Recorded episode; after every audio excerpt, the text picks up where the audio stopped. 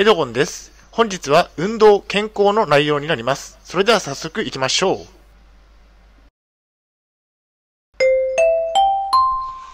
はい、HCAP チャンネルにようこそ。えー本日の内容ですが、えー手荒れ予防にハンドクリームを、私の手荒れを公開といった内容でお送りします。前提条件がありまして、えー現在私は統合失調症を患っています。精神病院に3年間も入院をしていました。えっ、と、手荒れがひどいですね。大変申し訳ないのですが、ポッドキャストの方は写真が見れないのでご了承ください。えーそれではコンテンツですね。丸1番、私の冬の手荒れを公開します。丸2番、ハンドクリームを使用します。最後に本日の行動プランと終わりにがあります。ではまず丸1番の私の冬の手荒れを公開します。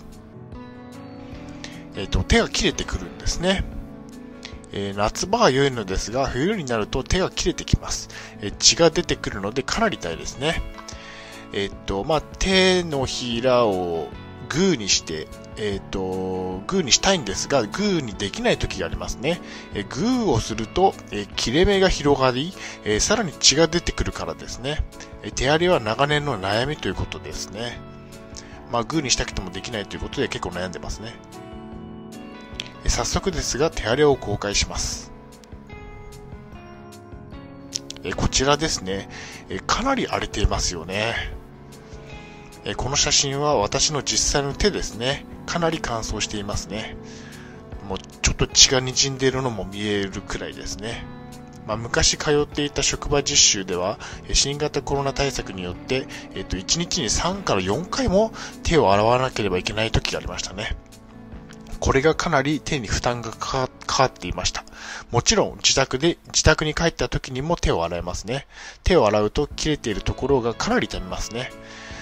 うーん、そうですね。まあ、職場実習に通っていたんですが、えーっと、もう本当に何、何かあるたびに手を洗わなきゃいけないと。まあ、コロナ対策ということで、えー手を結構洗っていたんですが、そのために、えーと、手が結構荒れてきたんですね。結構辛かったですね。で、えーっと、自炊をしているので、えー皿洗いを毎日していますね。えーっと、1日1回ですが、皿洗いをしています。えー1日分を夕食後に洗っていますね。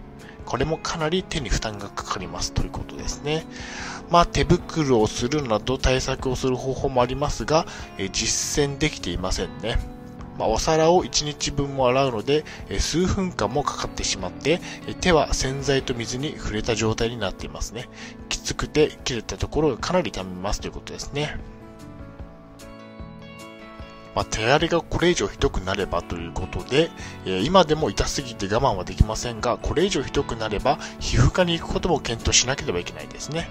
まあもちろんそうならないようにハンドクリームをしっかり塗って、えーと予防をしますということですね。まあ春になっていくらかは手荒れは改善しましたということですね。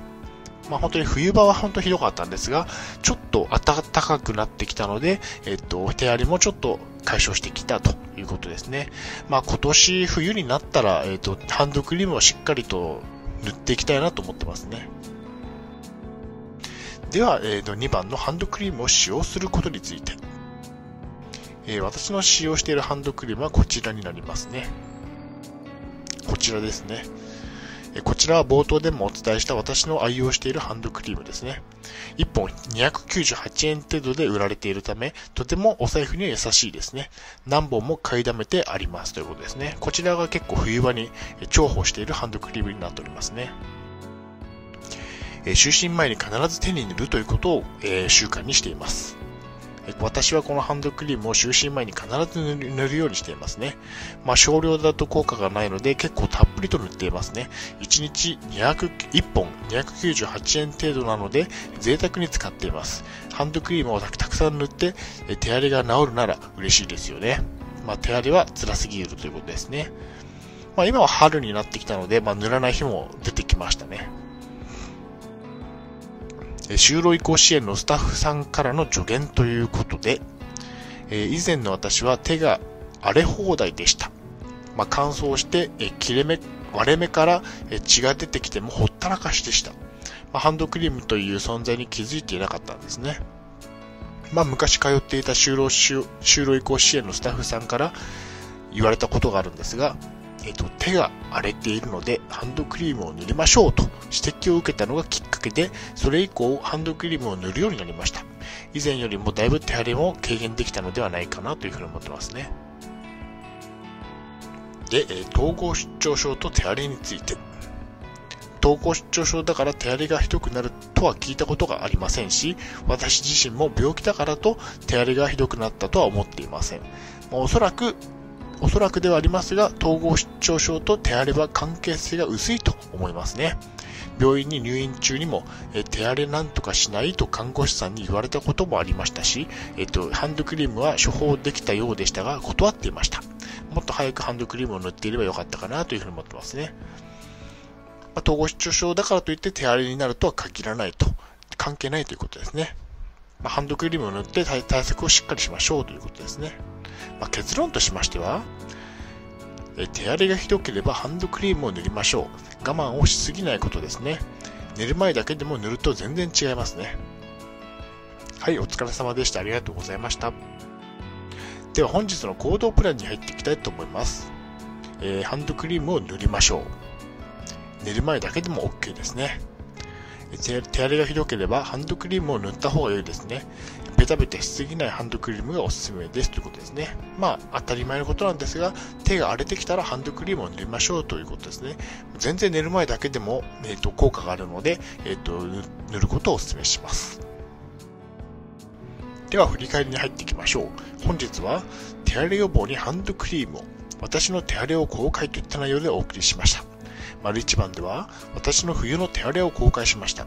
実際の私の手荒れを公開しました。丸2番ではハンドクリームを使用する。寝る前だけでも効果がありました。はい、最後に終わりにです。最後までご覧いただきありがとうございます。ブログ h キャップを2年間運営しています。Twitter もやっています。チャンネル登録、いいねボタンを押していただけると嬉しいです。また次の動画、ポッドキャストでお会いしましょう。病気の方は無理をなさらずお過ごしください。